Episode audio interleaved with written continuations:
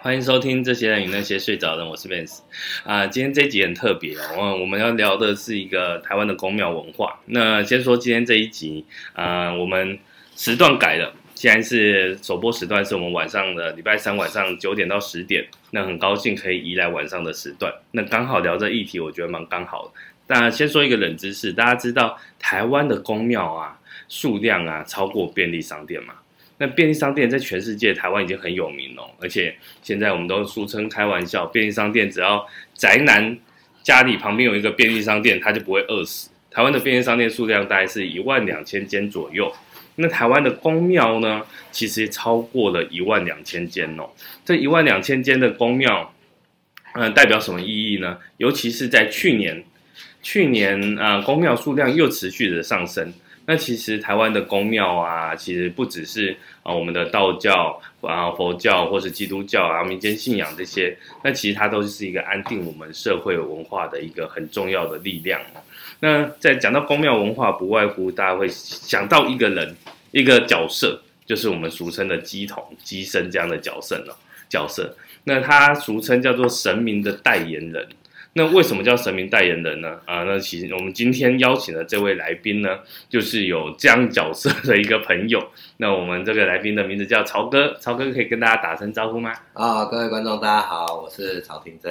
啊，曹哥他其实很特别哦。啊我认识曹哥的时候，曹哥就跟我聊天的过程，除了聊得了解他的专业之外呢，那其实啊，他说他还有一个很特殊的身份哦。那身份是什么？就是我们俗称的鸡生，就是那俗俗称叫鸡童啊。 那鸡童可能一般听众比较理解，当然还是有很多分类哦。那我跟曹哥聊天的过程，我才知道有这么多不同的分类。那等一下可以跟大家分享那些分类是什么一回事。那请教曹哥哦，那什么时候啊，你们发现你自己有这样的体质，是什么样的机缘呢？大概四岁的时候吧，这么小，嗯，四岁就觉得， 你你就你就知道你有这样子的，哦，那个我我长大回想起来，我才知道，哦，原来我有这样的体质。是怎么说因为我跟我妈去那个礁溪泡温泉，啊？然后因为我我是小男生，我阿妈带我去嘛，所以我就进那个女、女生的那个啊更衣室浴室，呃，浴浴室哦啊哦哦，然后它有一个很大的那个浴盆，呃，嗯浴就澡盆啊哎澡盆这样子。就泡汤，然后那个小孩子顽皮嘛，你知啊道，就哦在旁边跑跑跌进去。嗯，可是在我的印象里面哦，我就看到那个水面有一个人的形状慢慢嗯压下去，然后慢慢那个水就复合上来，嗯哼，然后这个印象一直都存在我的记忆里面。嗯哼，可是有一天我大概三十几岁的时候，我突然想说，哎，不对啊，我不是在水里吗？嗯哼，啊，我怎么会看到这个这个景象？嗯哦，原来那个时候是那个灵魂出哦窍，在上面看着下面，嗯哼，然后从小就看得到一些无形的东西，这么特别，那你不会怕吗？ 会怕啊，大家会怕，还会看到哎，怎么睡觉的时候会两只手在那边晃那样子，然后就跟一直叫阿妈阿妈，因为那边有鬼，那边有嗯鬼，阿妈说赶紧滚啊，所以那时候没有特别的想法，就只是觉得你看到的东西很就可以特别看到一些人家看不到的东西了。嗯哼，哇，真的是很特别啊。那一般人呐、都俗称这样子，呃，就是在我们宫庙文化里面看到鸡童会被附身嘛。嗯，那附身的那个感觉是什么感觉？因为我有听过人家分享说什么会会头很晕啊，或什么之类的。那你你可以分享一下那种附体是什么感觉吗？那附体的话就要又要分分三个方向来讲嗯哼，哦，比如说那个所谓神明神明代言，其实有三个不同的状态。嗯哼，哦，一般大家比较知道叫鸡童嘛。对。哦，鸡童就是你的灵魂整个退出你的肉体，嗯然后不是神明，是神明的童子进到你的身体里面。嗯哼，所以那个他在 Kiga 的时候是不是要有人扶？对，哦，退改要有人扶，嗯哼因，为它有一个短暂时间是这个躯壳里面是没有灵魂的，哦，所以会跌倒或干嘛，所以要有那人个扶那着个之类要的，有人扶着哦哦。啊，慢慢的，因为现在的社会越来越进步嘛，嗯哼，也越来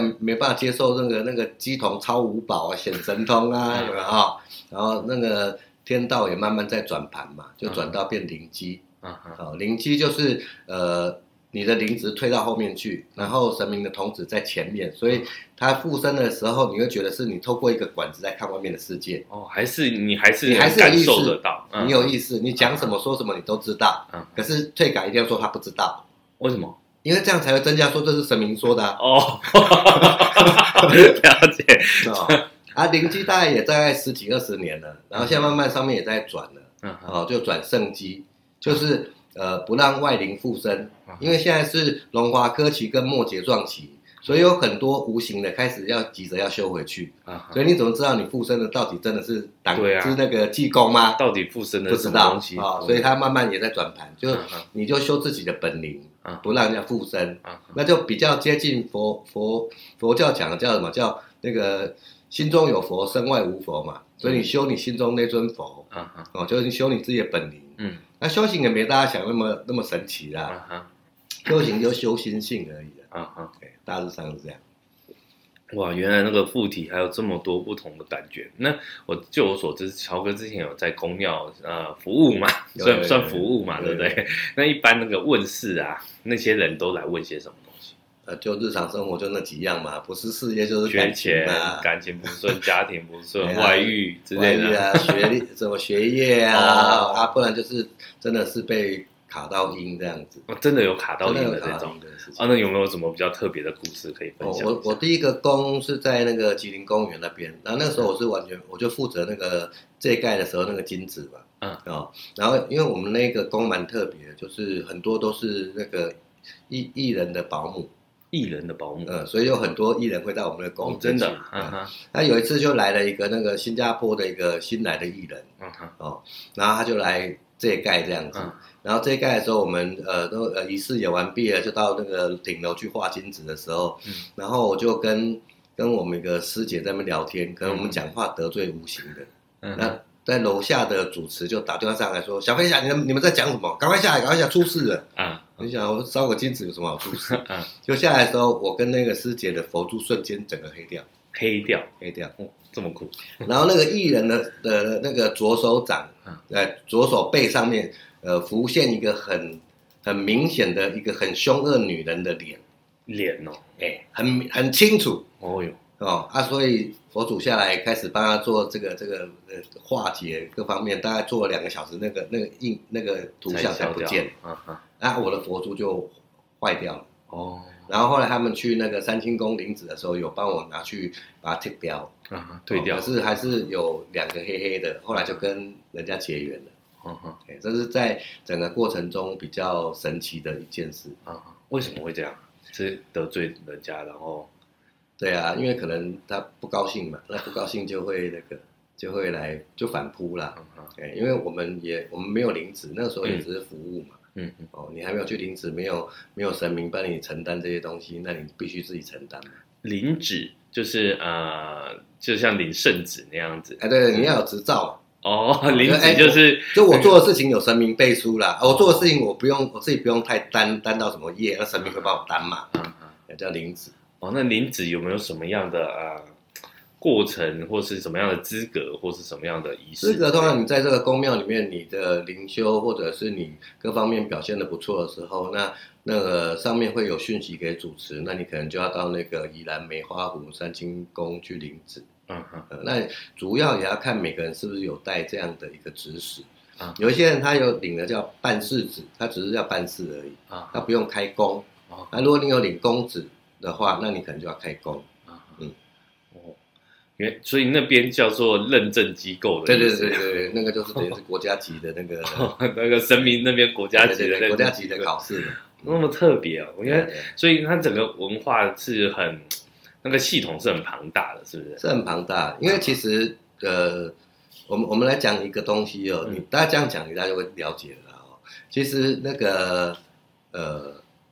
佛教的经典，嗯，佛教经典不是释迦牟尼佛创的，是是佛释迦牟尼佛呃开悟以后，嗯看到这世界宇宙万物的一个、呃法则，嗯哼然后把它撰写下来，来教育他的信众，嗯所以它是比较科学的。嗯哼那现在你们讲的当当机啊、灵机啊、信机啊，这都属于民间信仰。嗯对啊，那民间信仰的部分就有点像什么？你那个电脑有没有？电脑有它运作系统嘛？嗯。哦，啊，民间信仰叫开外挂，啊，对， 哦，它叫开外叫挂，开外挂，也就是了说解，你你今天开外挂，你你它不是属于正统的电脑系统运作，可是嗯你不去理会它，它也会影响你的正常作息啊。对啊，哦，嗯这就是民间信仰的力量。开外挂开久，电脑容易烧掉哎，一对对样。对对对对对对。啊，啊，像有没有奇门遁甲，就是开外挂的开外挂。哦，又更厉害的对是，对对对，因为其实，在我们的那个那个灵魂里面有一个叫阿拉耶识嘛，啊，那个叫常识，是也就是说你的所有好姻缘、坏姻缘都在那边是嗯种子。是，那你这辈子做了任何任何的好事、坏事，有没有跟你的那个种子相应？嗯嗯那它才会才会开花结果嘛。嗯嗯啊，所以说种善因得善果，种恶因得恶果的原因在这边，所以它很科学。嗯嗯，哦，那这个很多东西其实都可以连接起来，比如说你刚刚讲阿拉也是，有人提到说阿卡西记录，它其实就是在云端的一个一个资料库的概念。是啊是啊那我们做这一次做的所有东西，或者前一次，或是下一次，未来做所所有在世做的所有东西，都会记录在那里面，就是。当然啦，不然你到庙里面拿个三支香说啊，那个关圣帝君啊，我这个事情可不可以啊？哎，这么多人呢、到你觉底得到底关谁猛将？你你觉得关圣帝君真的可以记得那么清楚？我跟你讲，你香拿起来说，啪，这边是你做的好事，啪，这是你做的坏事，然后加加乘哦乘，资料库就调出来看给你第十一支签。哦， 原来是这样啊！哎所以该是你的不用 求，嗯不是你的求不来。啊啊对，哦，所以其实我们嗯、就像你刚刚提的，我觉得那很棒。其实那个修就是修心，修行把自己修好心，然后存好心，做好事，自然好的因缘因果当然当就然就回归到你身上。对，那那但是你有没有发现，现在因为去年开始那个这几年疫情已经三年了哈，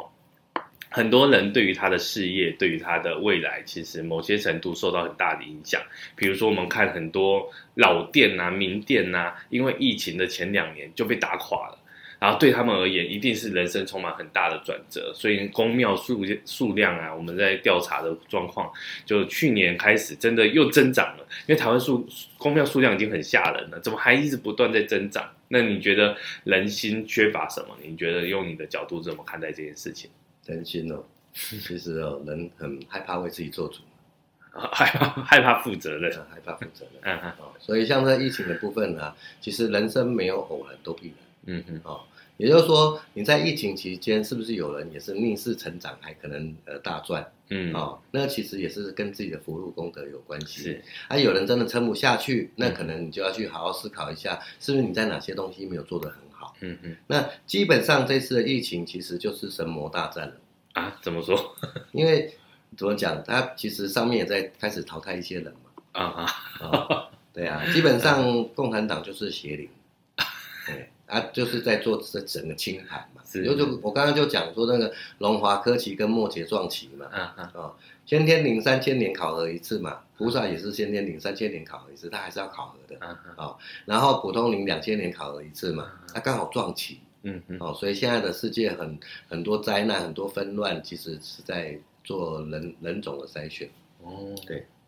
所以我们还是要修自己的心性。对，对，我觉得这还是就是最这根都本。是这都是大自然的反扑啦。嗯嗯哦，这其实都是人人那个不修善业嘛嗯，他所累积出来的、酝酿出来的一种恶灵，嗯嗯，嗯，其实是这样的一个关系。所以你看曹哥啊，从那个疫情到现在三四年，对不对？嗯曹哥一剂都没有打，啊呃，疫苗一剂都没有打。啊，然后我们每次走在路上抽烟，口罩也都拿下来。然后 我们我们家里面什么呃，我岳母确诊啦、我二弟确诊，小弟确诊啦、然后我们同事确诊啦、然后我老婆没办法，因为在一个密闭空间，她也确诊，啊啊，我也没有确诊，哇，天选之人那种，哎，天 选之人。哦她讲这句话都死的比较快， 不会啦。但的确很多人那个，像我我我有听过有些人就是疫苗论嘛，他觉得疫苗不该打或什么。我觉得这个，我觉得个人选择的问题啦。那我觉得嗯也不便去批评好坏对错，当然这个就是大大家自己选因择的为部分。人生是自己的选择，没错，刚刚你刚刚提到一个很很重要的要点，我觉得很棒， 就是人都害怕为自己负责任这件事情。其实，我觉得负责任是一个人生很重要的过程。就像很多人说啊，我我希望孩子赶快长大。那长大这件事情呢，我觉得我自己的认知就是，当你学会为自己负责任，才算真的长大。不然会看到很多那个巨婴对 巨婴或是那种妈宝。我曾经就有服务过客户啊，然后那个那个这个阿姨一直说啊，她自己小孩是妈宝哦，但我心里就在想啊，你小孩是妈宝啊，你不是他妈吗？啊，你妈你小孩妈宝是到底是谁害的？ 嗯妈妈害的啊。对啊，所以我觉得对啊对啊像刚刚提到那个要修自己的心性啊嗯，我觉得在修心性的部分有没有什么建议可以给大家？修心性哦，嗯就诸恶莫作，众善奉行。嗯啊，哼啊白话一点叫做“勿以善小而不为，勿以恶小而为之嗯”，哼那就给人家方便了。嗯哼，哦，然后心存善良，善良是一种选择。是，哦，就是说你能不能放下嗯哦，放下一些东西。你如果说当你的高度站站得够高，你会发现这都是现象、嗯嗯，，哦。所谓的人性就是好逸恶劳嘛 哦这是公天性，哎人的天性天性啊，嗯公庙越来越多。刚刚讲的是怕为自己负责，还有一个对未知的事物哦，嗯哼呃，因为的不了解的担心啊，哦。就比如说大家都怕鬼嘛，嗯，那为什么怕鬼？其实因为你不知道鬼是什么样子啊。啊啊，如果我现在跟你让知道讲就这不个怕杯子就是鬼，你还会怕它吗？就不不会会害怕。，嗯哦，所以没错他希望有人告诉他未来会怎么发展嘛。嗯嗯，殊不知，所有的命运都掌握在自己手里。没错没啊错，我觉可得是，一样嘛，嗯就是当你那一刻过不去的时候，你总是要找寻一个慰藉啦。嗯哦，就是人家指引你一条路，嗯那你可能有一个依循的方向。嗯嗯，哦，那人害怕为自己做主，也是这个部分。这个原因，嗯，所以公庙越来越兴盛嘛。嗯嗯，没错。好，我们这个阶段都大概先到这里。刚刚提到的修心性呢、啊，我觉得是一个很棒的建议。那我们还有一些很特别的问题，我们留在第二阶段来跟大家一起来，请曹哥帮我们解答一下。那我们待会回来，拜拜。好，欢迎回来。这些你那些睡着人，我是 Vance。那我们刚刚在前一个阶段里面有聊到，就是一些啊、我觉得那个那个修心性这件事情是一个很棒的议题哦。那除了修心性之外，那曹哥这个本身的身份很特别哦。那我想请教一下曹哥，这个成为机身啊这件事情呢、对你而言有什么好处，或是对你而言有什么样的困扰这些问题？哦，因为因为曹哥修的是圣机嘛，我也没有让神明附体，我就是、啊我我跟我自己的本灵是分开，所以我们是可以对话的，哦，所以我是有人可以商量的。啊哈，哦那因 为那个灵没有时间空间的距离，所以有时候我们会有似曾相识的感觉，是因为嗯它跑得比较快。啊好、那再者你会有一些预知的能力，嗯哦，那预知自己的预的预知能力，但是因为人的业力跟习气，结果还是重蹈覆辙。这算神通吗？还是这它算是一种神通这是一种神通。可是神通并不是修行的最主要的主干，嗯，它只是一些旁枝末节，啊叫附加价值哦，哦。那我我把这个神通做一个这样的形容，你们大家就会知道了哈、这个神通就有点像那个济公师傅那把扇子，啊哈，那把扇子叫心想事成扇心想事成扇嗯啊、哦那这个扇子有什么特色呢？一不能改变生死，二嗯不能改变命运，啊它只是一些障眼法，啊哈比，如说在你这个时候过不去的时候，让你过得去这样嗯子而已。哦，那现在是不是很多人很喜欢去去那个庙里面补财库，对有没有？对，补财库超多的，哦，补财多对不超对？多哇，好多对不 对？很打多球财庙，嘛哦对对。对，好，好那大家知道什么叫补财库吗？去借以后的钱来借哎，。对对对对，就这是我的解读啊。就物质不灭定律嘛嗯。啊，就是你今天南宫搂头三分喵嘛。啊啊，你出生的时候你带多少粮草来是固定的，啊，哦它很科学哦嗯。哦，比如说你这辈子带三千万来，嗯那是二十岁给你三千万，还是给你六十岁给你三千万？他们是不等值的。啊那二十岁给你三千万啊、哦，那你们好好运用它，诶，那是另外一个议题嘛，嗯对吧？那什么叫补财库？就是你现在已经过不去了，嗯啊，把后面的钱拿来前面先用借来一下，前面用哎，这有点像保单直借哦哎，，对对对，借自己对的钱，，啊对对呃，也要付利 息。其实最好的补财库叫做多做善事多积福，哦，这才是这比较嗯正统的补财库这。比较那个找到根本问哦哎，对题，对对，那叫人善天不欺嘛。啊啊、啊。这个看你这么善良，神佛也会，对不对？这稍微但是这个社看会你现在都欺负善良的人很多呢，哦，不用担心啦，你你从这次疫情就知道了嘛，对不对？嗯，哦，那个作恶多端的人，那通常逃不 过了。哎真的真的真的，哦真的哦，人生真的没有偶然，都必然，啊啊那是选择嘛。嗯你你选择什么嗯哼，那对你会不会生活上有什么困扰？这样子困扰哦？我嗯比其实我一开始走的时候，我还蛮甘愿的。怎么说？啊，反正每天我、那个时候操最凶，是早上操到晚上，一直在灵动啊，哦哟， 那不会不舒服吗？操完不会很舒服。哦，真的嗯就哦，是把你身体弄强壮嘛。他他为什么要操操练你，就是让你身体强壮嗯嗯哦。那灵动灵动当运动嘛，啊也那个每个礼拜都要出游嘛，嗯啊出游当旅游嘛，嗯嗯哦，所以对我没有太大的影响。嗯，那比较大的影响是因为本身有一些指使嘛，嗯哼，哦，可是我又不喜欢说神话，也不喜欢说鬼话嘛，嗯说人话比较对对要哦对听得懂。。对对本来四十二岁真的就要要去办事了啦，嗯嗯，哦，那我就跟他商量嘛，我说还没结婚没生小孩，你叫我办事我怎么愿意？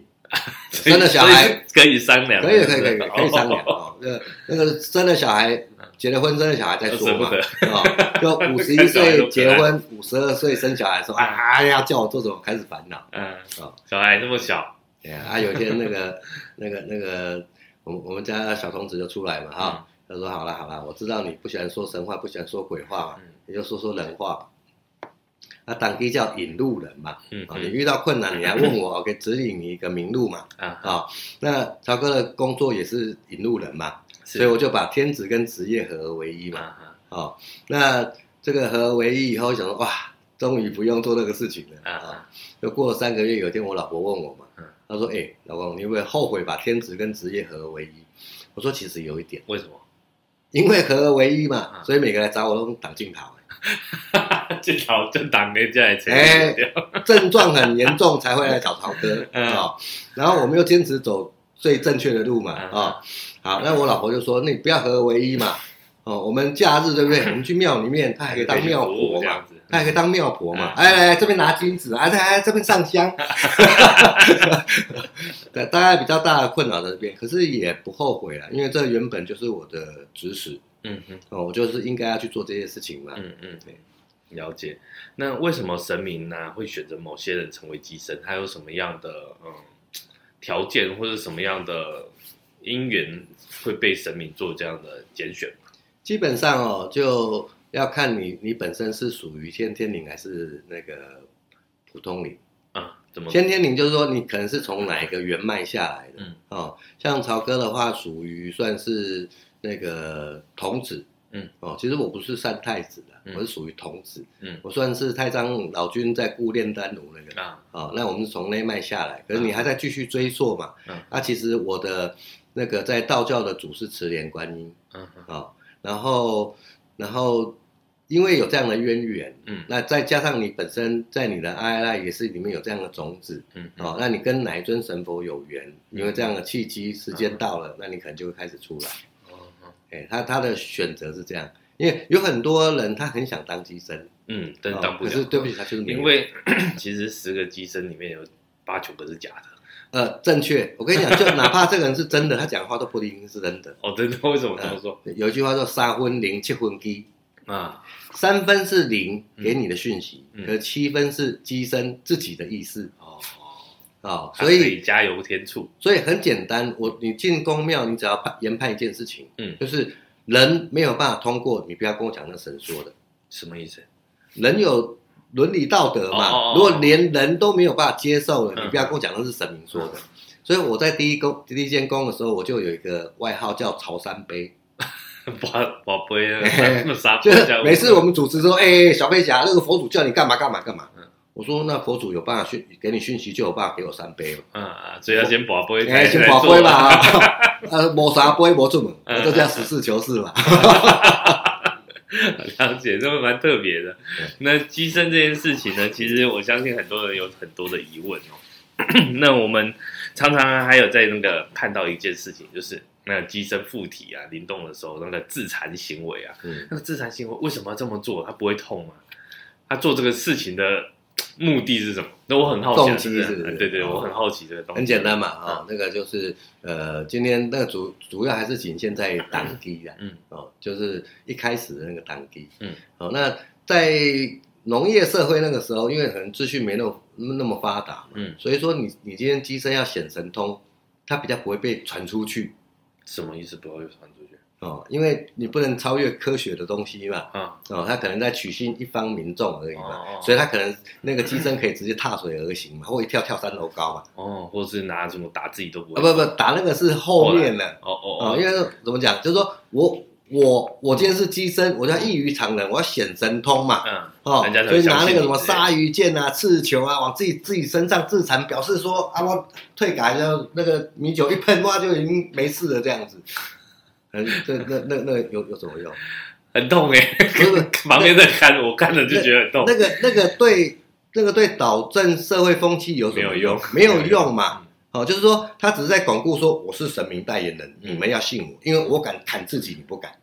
这这倒是对，这倒是没有人随便会想要赶自己。啊，对嘛？他就就表示他不是人嘛，嗯，他是神嘛，嗯是用这样来让一方民众相信说他真的有能力嗯啊，真的是神跟神沟明通，这哎样嗯哎哎。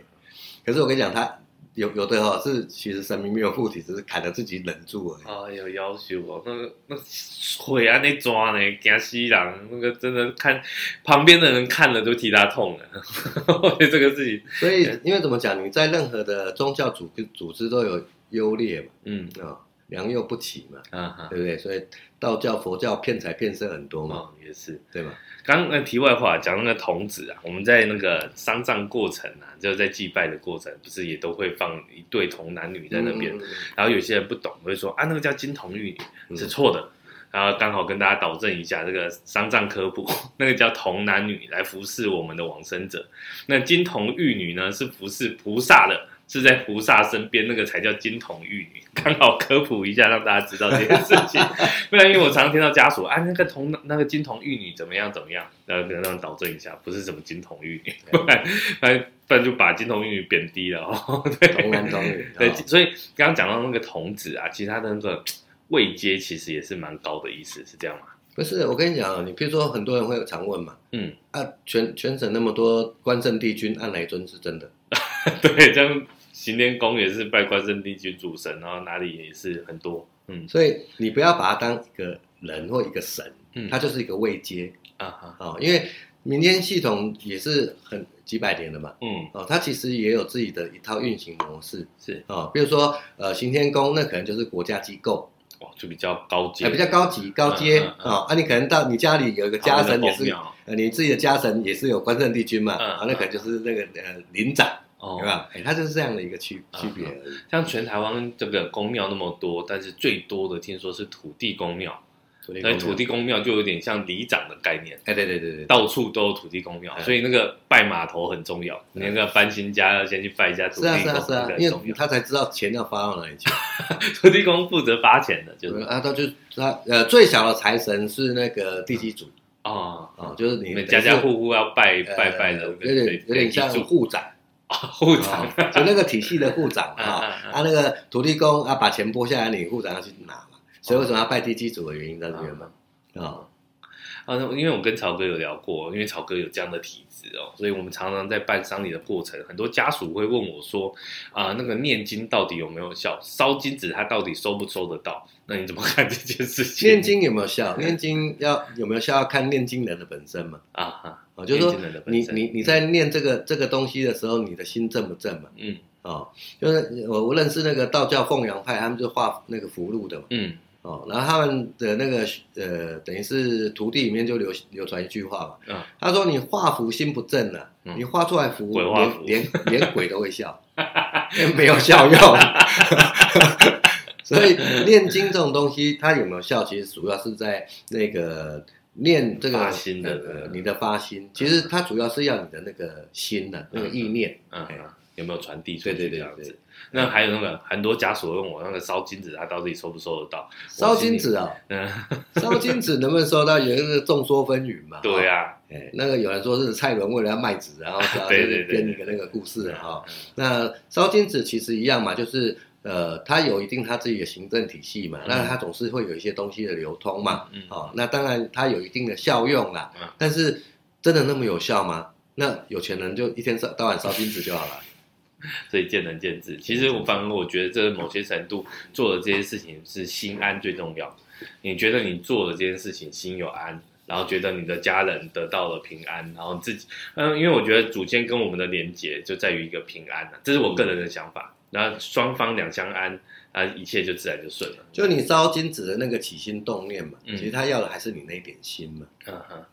所以我觉得不用去刻意去对啊想那么多嗯啊，只是现在有些殡葬业者啊、他们会有很多话术跟讲法，就是要让让客户让家属多烧点纸。他就但我觉得我觉得啦无可厚非，那个你自己心里心就你觉得做这件事情你安了你就做，如果你不相信你不想做就不要做。是 啊，我觉得那个曲取决权还是在我们自己身上啦。对，所以呃，就一场丧礼的好坏啊，其实并不在于业者怎么帮你做，而是你你跟业者互信沟通过后，你觉得你想怎么做，业者只是帮你去执行。嗯我觉得这是我在这么多年服务客户的过程看到的一个很重要的现象。前一阵子有服务一个家属，那个对我们信任度好像没那么高，但双方服务起来就会有一些疙瘩，但是最后还是一些圆满了、因为我觉得我们该做的就是把它做好。我觉得这个这个过程跟这件事情蛮重要的。那我们呃第三阶段呢，想来聊一下，就是因为曹哥刚刚有提到嘛，我刚刚有提到那个就保单直介的部分，我们曹哥他本身是一个资深的保险从业人员，在这一块呢，曹哥经历很多的风风雨雨。大家可以跟我们分享为什么他有那么多的坚持在做他觉得想要做的事情。那这一阶段呢，我们简单透露一下，因为还有一点时间，我们等一下留在第三阶段再好好跟大家分享这一块。那曹哥这边有没有先简单分享一下你的为什么会这么坚持在这个行业？跟你刚刚说你的就是呃本业跟天命结合的这个概念是什么样的起心动念让你去坚持在这边？ 其实啊、其实我我大概在做保险第十年的时候，我想要转业，就不想干了。因为那时候就是刚好也开始灵修，嗯嗯开始灵修你会遇到很多很多问题，嗯哦，然后反正就已经到最糟了嘛，因为那个时候为了要考验你，就给你很多难题嘛，嗯哦，然后就问一下，就佛祖降价，啊然后我就问一下嘛，嗯我说佛祖啊，可不可以转行啊？ 嗯，佛祖就回头一看，他说啊，你戆地主，这世人敢还在做保险？ 啊因为因为你你做的像这种公庙，它其实是在影响这个社会风气嘛。嗯哦，也就是说你做的东西可能就要完全的正确。嗯哦，就人会做那个对跟不对的中间嘛。嗯哦啊，那问题是你有这样的特殊身份的时候，通常你有这样的状况状态，晚晚上就来修理你嘛。哦，所以我们就不断的追求专业，因为其实台湾保险业没哦，自营讲没有太多正确的专业，哦，所以才开始学习美国家庭会计师的运作嘛。嗯嗯哎，就是坚持在呃，让台湾人民知道保险真的可以带给人幸福。嗯，我觉得这很重要。好，那我们等一下留在第三阶段来跟大家分享。现在先卖个小关子，那待会回来，待会见，拜拜。欢迎回来，这些人与那些睡着的人，我是 Vance。刚刚有提到了那个保险真的能带给人家幸福吗？这件事情，我觉得呃，这个蛮重要的。那我们再请曹哥来多多分享一下，他刚刚讲到的那什么家庭财务顾问规划，这是什么一回事？啊、那个英国是保险的发源地。是英国有多少人口？英国应该两三亿人吧？没有没有没有，六千多万人。啊，英国全英国这么少全人？英国只有六千多万人啊、哦，然后台湾有多少人？台湾两千三百多万人，两千三百多万人嘛。对所以英国是台湾的三倍嘛，差不多，对嘛？哈。差不多，那台湾的保险从业人员有多少？三号称三十几万，三十五，三十八万人。三十八万，那你猜一下，英国六千多万人口，它保险从业人员有多少人？台湾三十八，英国如果是三倍的话，如果就将近百万人啊，两万人。两万人，所以全英国六千多万人，只有两万人做保险，对，是这个意思。对。好，那为什么会有这么大差距？嗯，因为台湾跟国际的专业断层二十几年。哦，所以在保险业有一句话叫“有人有业绩，有树有鸟栖”嘛，是啊， 对吧？ 是，啊所以为什么要一直做增援，就在这里，呃所以你你你有没有去想过一件事情？你帮客户规划的保单真的可以解决他需求吗？嗯哦，也就是说你本身也不够专业，那你怎么去进行这件事情嗯？所以在国外是很盛行叫家庭会计师。嗯哈，哦，那家庭会计师他有一整套的服务流程。嗯哦，它主要还是要让呃教育消费者很清楚知道家庭财务是应该怎么进行跟怎么分配。嗯嗯啊然后保险只是一个解决方案嗯哦，它也不是唯一的方案嗯嗯哦。比如说最后费用的部分哦，那保险业用终身寿险来做嘛，对，那、我就不太建议。嗯嗯我觉得你应该直接找殡葬业啊，嗯对吧？啊嗯哦，因为你今天买了终身寿险的部分，嗯那是不是你有算通膨吗？没有嘛，嗯，哦，现在通膨很严重啊，其实买终身商品最大的诟病就是呃很多业务员不敢把通膨算进去。对啊，像早期那个一个月理赔一千两千就很够用，但是现在住院随随便便自己要自费的部分一两千块怎么够？他啊，付了二十年，付了一大笔钱，结果现在不够用，是这样的状况。对，所以这个部分就是台湾最欠缺的。嗯可是台湾人又很爱买保险，对台湾人保单哦真的然后很厉大害，概每年新契约是一兆嘛，啊，就全台湾人每年买保险的钱大概一兆台币，这么多，每年都一兆。嗯哼，可是你知道去年台湾的保险业的那个全台湾人买保险保费是多少钱吗？不知道，直接拦腰斩五千多亿，嗯哼，少了一半，少了一那那半另外一半钱跑去哪里？因为很简单嘛。啊，大概以前一兆有七千多亿是在买那个增额利变储蓄险嘛，就是储蓄，俗俗称的储蓄哎，险，储蓄险嘛。嗯嗯哦，那业务员不算通膨嘛，啊，那讲的都叫叫票面价值嘛。哦，对，然后那保险公司就赚很多嘛。啊啊，啊，因为大概在那个几年前，财政部开始在抵制这种商品嘛，嗯，所以他要求那个保险公司设计这商品的时候啊，嗯在缴费期间不能银呃利息不能高过银行定存嘛，嗯哼，哦对啊，然后所以开始大家从卖那个二十年期、长年期开始卖六年、四年、两年、一年嘛，嗯哼，哦，那问题是这样子下来对消费者真的有帮助吗？它只是在稀释它的货币时间价值，嗯，哦，然后因为财政部在抵制它，嗯所以现在的商品算下来利息已经低到已经大部分不想买单了嘛，嗯哦，所以这个部分消退是很快的嗯哼，哦。那医疗险的部分，两家实支实付，现在全世界呃全台湾还有人不知道吗？大家大家哎都知道了吧都知道要买哦，，所以这也没有了嘛哈、那产妇险的部分又被财政部两年前消灭了嘛，嗯哼，哦，那投资型不会卖嘛，嗯哼，那你要卖什么？还在很很多业务员还是在卖投资型保单啊，投资型保单，但是你真的知道投资型保单是怎么样的结构跟操作吗？这个我就不清楚，这就是问题。嗯哼，哦，像我们之前跟美国财务规划师、跟英国财务规划师呃、嗯交流嘛，是，我就我就问他说，为什么你的社会地位那么高？为什么你的收入那么高？嗯哼，他就拍拍我肩膀，他说：“哎，停着了，你懂不懂总体经济？嗯哼，你会不会技术分析？嗯啊，不会哦，啊，你只能当寿险顾问啊，啊。本来要走了，你知道吗？他又突然回头，他说：‘啊，停正，那你懂？你对你们台湾的二代健保到底有多了解嗯？怎么规划？你了不了解？嗯 哼。哦，你不是那么了解哦嗯，那你是保险推销员。’所以这个每一阶段要会的专业其实很重要。对嗯，所以你在做任何一个销售都兼具两个任务嘛，一个叫贩卖商品嘛，嗯，一个叫社会教育嘛。是，哦，问题是现在还有人在做社会教育吗？现在都蛮很少嘛，对啊，对不对？业务员哦卖完就拍拍屁股走。那再加上台湾跟国际脱轨二十几年嘛，嗯嗯所以经理怎么教你怎么卖嘛，嗯啊，你也说不出一个所以然来 嘛，对吧？哦，啊，因为你也没有办法把人一生的财务结构讲得很具体跟全面性，所以一般消费者都觉得买保险是花出去的钱嘛。嗯，没错当你完全了解的时候，你会觉得买任何一笔保险的钱都是存进来的钱嘛？啊啊，哦，因为那叫标价大于代大价代价代嘛。价，嗯也就是说，你今天钱没有给保险公司，嗯那发生事情就你要全部负责嘛，对啊你要付最大的那笔钱嘛。嗯哦，那再加上因为投资型不会做嘛，嗯嗯所以你也没办法做到财务增长嘛，啊啊，所以市场是不是越来越越萎缩？嗯嗯，然后话术越来越难骗，对，这这个这个很糟糕，我觉得这个就。然后再加上台湾人对自己都很自信嘛，嗯嗯哦，都觉得自己可以处理嘛，嗯，哦，那台湾人也不尊重专业嘛。台湾人很尊重，很很在意追求 CP 值的东哎，西。对对对对，CP 值嘛，啊、啊 c p 值不是不好，嗯嗯重点是能不能解决问题。嗯能够解决问题，当然要追求 CP 值啊。对，哦，但是只追求 CP 值，可是没办法解决问题，买了也没用啊，嗯，没错。对吗？所对以这就是我们该坚持的东西嗯？了。嗯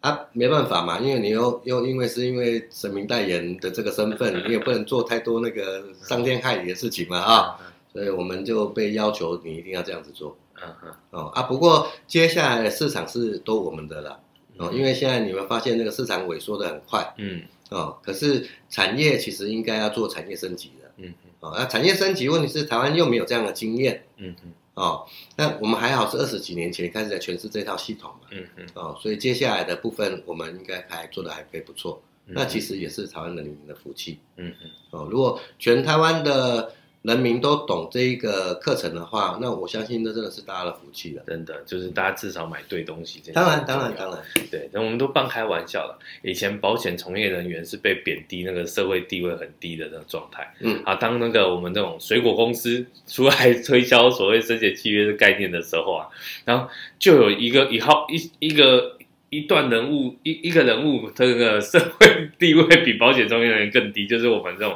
销售生前契约的业 的的业务同仁。对，其不实要两两个一样低啦。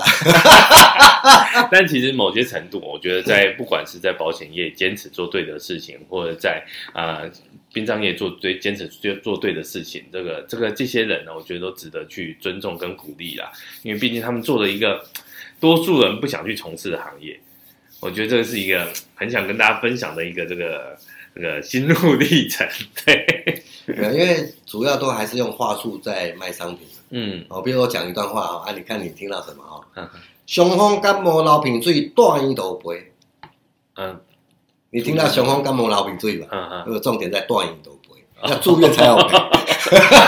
那个日话耳术日耳其实，哦，那再高级一点的嗯，哦，现在慢慢他们在进在进化嘛，嗯哦，他们就用神经语言学来跟客户来 NLP 来来来来销售是哦，可是那是事实嘛，那不是事实，嗯嗯哦，那只是一种人类的语言学嗯嗯哦，那听着在那个当下，你觉得啊，你被说服了嗯嗯哦，财务规划不用说服嗯，因为它很实际嗯，它跟宗教一样实际，嗯它是可以说明的啦。嗯嗯哦嗯，那这个部分就是你到底你选择的是什么？人生是自己的选择嘛。没错，嗯哦，所以这个是我们一直坚持在这个部分。嗯嗯。哦，不过现在我们也慢慢赢到我们想要的市场嘛。嗯嗯哦，因为以前这个因为每年有一兆嘛，嗯所以大部分的那个业主不太在意嘛。嗯现在如果拦拦腰砍半的时候，是不是大家要开始做产业升级了嘛？嗯哦，那我们机会就来了。嗯嗯，像这样呃推广正确的保险观念的过程啊，你有没有遇过什么比较真的保险实际上能服务或是帮助到我们社会大众的一个一些故事可以跟大家分享？其实很简单啊，我就讲大概呃去年年底的一个事件哦，嗯因为我之前在十三年前卖给一个郑先生一个投资型商品，是一年缴二十四万，哦，一年缴二十万不少哦，二十四万啊、哦然后他是做废五金回收的，是哦啊，因为他呃工厂搬迁也没有通知我，然后手机换号码也没告诉我，所以我们是失联十几年。 十年那么久， 嗯那去年去年终于透过一个朋友找到他，然后我去我就跟他讲，我说我可以帮他进行这个保单结构分析嘛。哦，是他这十三年真的买了不不少保单嗯哦，他的那个储蓄险在今天当场解约，嗯，有大概六百九十五万的解约金，这么多，哦对，哇，啊、可是你知道这十三年他丢到这个储蓄险里面是多少金额吗？解约六百九十五万，那投进去应该将近上千万啊呃，不，七百五十万，哦，他连连本金都还没回来啊、哦，哦所以你看嘛，那个都在消耗你的货币时间价值嘛。啊所以然后二十四呃十三年前我他是不是每年十十二十四万的投资型 是啊、哦那因为他以为那个是传统型，所以他每年固定都在缴。嗯嗯哦，那我就问他说，哎，我说那个郑大哥，啊，你你有没有申请密码？我说你有没有持持续缴？嗯他说啊，不是要缴二十年？嗯，有啊，我所以说他持续缴，还要持续缴嘛，啊就一年缴两百，呃二十一个月，一年二十四万，一年二十万缴十三次，所以是不是缴了三百一十二万？嗯，三百多啊，嗯然后我就说，那你们跟那个保险公司申请密码？嗯他说没有，我就叫我老婆忙申请，嗯忙传他手机嘛哈，我就把他点上去，嗯，我就问他说，我说你你看好你你那个之前买的那个储蓄险啊嗯，呃，十三年大概花了七百五十几万嘛，嗯啊，目前解约有六百九十五万嘛，啊，哦，那你这十三年投资型缴了三百一十二万嗯嘛，你觉得里面有多少钱？应该跟那个差不多吧？呃，大概呃，他说对啊，啊，差不多大概大概就三百多万吧。嗯，我说里面账户价值是一千一百九十四万，哇，真的有长大， 钱有长大，嗯四倍嗯哼哦。那有没有操作？不用操作，嗯哼他只是用一种被动式理财而已嗯哼啊、哦。那很高兴的是，现在又回到那个金融海啸那个时间点嗯哼，啊、哦，所以又到低点了，呃不是呃不是低点的问题，嗯哼那是一个机会点嗯啊、哼哦。那接下来是不是接下来的呃美国走十五年大多头？嗯那你有没有掌握这个机会？嗯嗯，这就是关键但。是其实很多人说投资型保单买了都亏钱欸到底是投资型保单，嗯我们这样讲好了哈、呃，台湾是不是有个劳退薪制？对，就台湾政府要求企业帮员工提拨退休金每年六趴，是，可是台湾政府没有开放给外面金融公司来做嘛，嗯，他要自己做嘛，就企业嗯六趴，自体六趴啊，自己六趴嘛，然后他要拿去护盘嘛，是，所以他当初立法精神很高嘛，嗯嗯就你公司要两百个员工才可以自行选择投资标的嘛，啊哈，而且你选择投资标的每年获利不能低于两年期定存，嗯嗯，全世界没有这种 商品。啊，财政部只是有他台们湾，才有哎，财政部他们家的，他可以自己设计嘛。啊哦，那美国有相相关的法案叫美国四零一 K 退休条款嘛，哈，啊哈，哦，就一样啊，美国政府要求企业帮员工提拨退休金嘛，嗯嗯哦，那可是他没有规定你要买什么，嗯你可以自行决定，嗯而且买错还可以换。嗯，啊哈，那今年是这个法案执行第二十八年嘛，嗯，你觉得美国这么庞大的退休金计划是由银行、证券还是保险业来承揽居多？证券保应该银行吧，做保保险险业，嗯，用手做，用投资型做。投资型保单来做，嗯那投资型是两千年引进台湾嘛，因为对台湾金融六法修法才引进台湾嘛。嗯，那到今年为止二十二年了，嗯为什么台湾的人民没有把它当一回事？不知因道为怎么买从业人员根本没有专业素质，啊哈，所以他没有他办法但做是从业人员不是都还要考投资型保哦，单？考证照只是你可 以卖，但是不代表你会，也是啊，哦，哦，这是关键嘛，是哦，关键。也就是说，其实投资型商品它主要是在家做进行家庭理财，啊，可是台湾这个社会蛮特别的，嗯，没有什么理财的资讯，大部分都是投资嗯台湾人很喜欢去聊理财，但是都不外乎我发现都充其量就是聊金融商品，聊哪一个哪一只股票可以买，或是怎么去买基金、股票、黄金、外币这些东西，它其实不是通盘来看它的现在财务收入账状况，我觉得这个就有点可惜。台湾大部分充斥的都是投资的资讯，是，那投资跟理财完全相反，嗯嗯对也就有钱人跟一般家庭要要的工具是不一样的，嗯嗯哦，这就是问题。嗯所以台湾保险业未来的解药在两大东西，啊一个就是你会不会做这个变额万人寿险的这个基金的这个理财啊啊，另外一个是有没有实物保险啊啊，啊，实物保险的话就会连接到那个退休常住是，哦，因为在那个日本是结合保险跟信托为金融商品来推广嘛，嗯，哦嗯然后大陆本身保险公司就有退休常住单位嗯哦，所以未来的保险业一定要有这两个东西，嗯嗯，然后再加上整个产业结盟、产业升级、产业结盟，那才能走出一条路。了解，实物我就我所知，实物保险，呃，其实前几年政府就有在推广啊。那保险业的确有一些，但是我觉得相对不够完整啊。就比如说，它就跟呃我们公司有做一些商品的连接，但是应该应该这么说，保险业务员对你那个实物的连接方，其实的专业度他也不是那么清楚，所以他到底要怎么卖或干嘛，又是另外一层销售的问题。它那，个它那个是商品结构问题嗯哦，就是说它在原本的那个终身寿险的基础上面，然后去做一个批注的一个一个那个那个改变嘛。是哦，就是当他面临这事情的时候的多少钱是做那个契约嘛？对对对，不，所谓实物保险是直接把这个呃生前契约的塔位跟这个生前契约做成是主要理赔商品，主要是否一张保单。嗯嗯，嗯哦，也就是说，你殡葬业跟保险要直接结合了，是。但现在其实不是啊，它就这样是没有办法。这个理赔，比如说一百万，你们一百万里面的二十万或三十万拿来做这个东西而已。所以它主要是在那个现金价值里面的提拨嘛。是，哦，有没有做他一信托？啊哦，那这个做结构嘛，就是嗯呃保险跟信托为金融商品来结合嘛。是是那这个部分其实是可以加强的，啊但是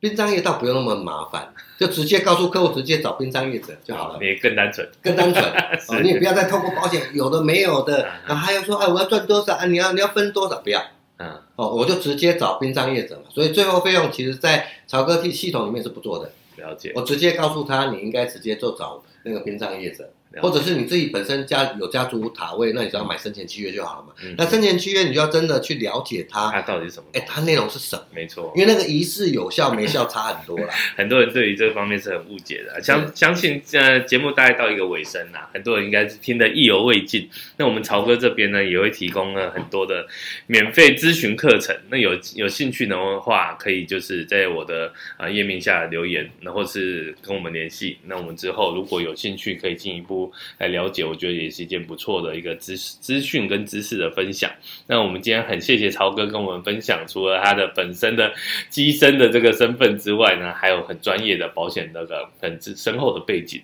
那也让我们知道很多这些呃很重要的相关知识。那我们谢谢曹哥今天的分享。啊，谢谢大家，谢谢大家，好，那欢迎下个礼拜继续再准时收听我们这些人那些睡着的人，我是贝斯，那下礼拜见，拜拜。